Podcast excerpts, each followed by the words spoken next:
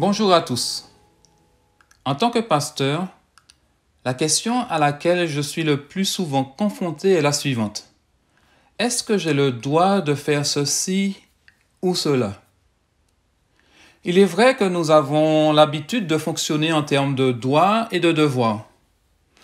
Nous préférons d'ailleurs souvent les droits aux devoirs. Il me semble cependant que l'invitation divine ne se limite pas à cela.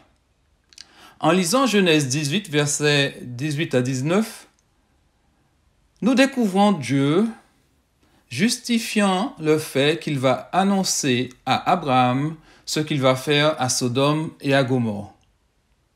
La raison finale est énoncée au verset 19.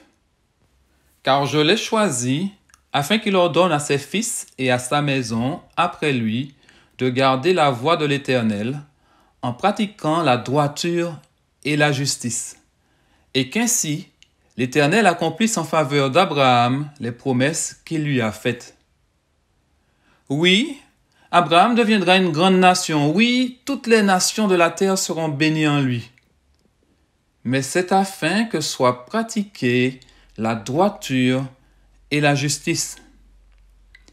La droiture est dépendante de la loi.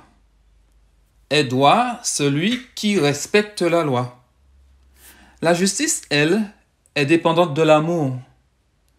Est juste celui qui est rempli d'amour pour Dieu et donc pour son prochain. L'attitude négociatrice d'Abraham dans les versets qui suivent démontre qu'il a compris cet amour et qu'il en est même rempli. L'enquête qu'il mène n'est pas à charge, mais à décharge. Il ne cherche pas des coupables, mais des innocents. Plus tard, pour une attitude d'amour identique, démontrée par son attitude envers Méphibosheth, David sera appelé l'homme selon le cœur de Dieu. À ton tour, le Seigneur t'appelle aujourd'hui à vivre selon la droiture et la justice. Il t'invite à aller plus loin que le respect des règles de sa loi pour en comprendre l'objectif principal, c'est-à-dire aimer. Veux-tu être une femme, un homme, selon le cœur de Dieu?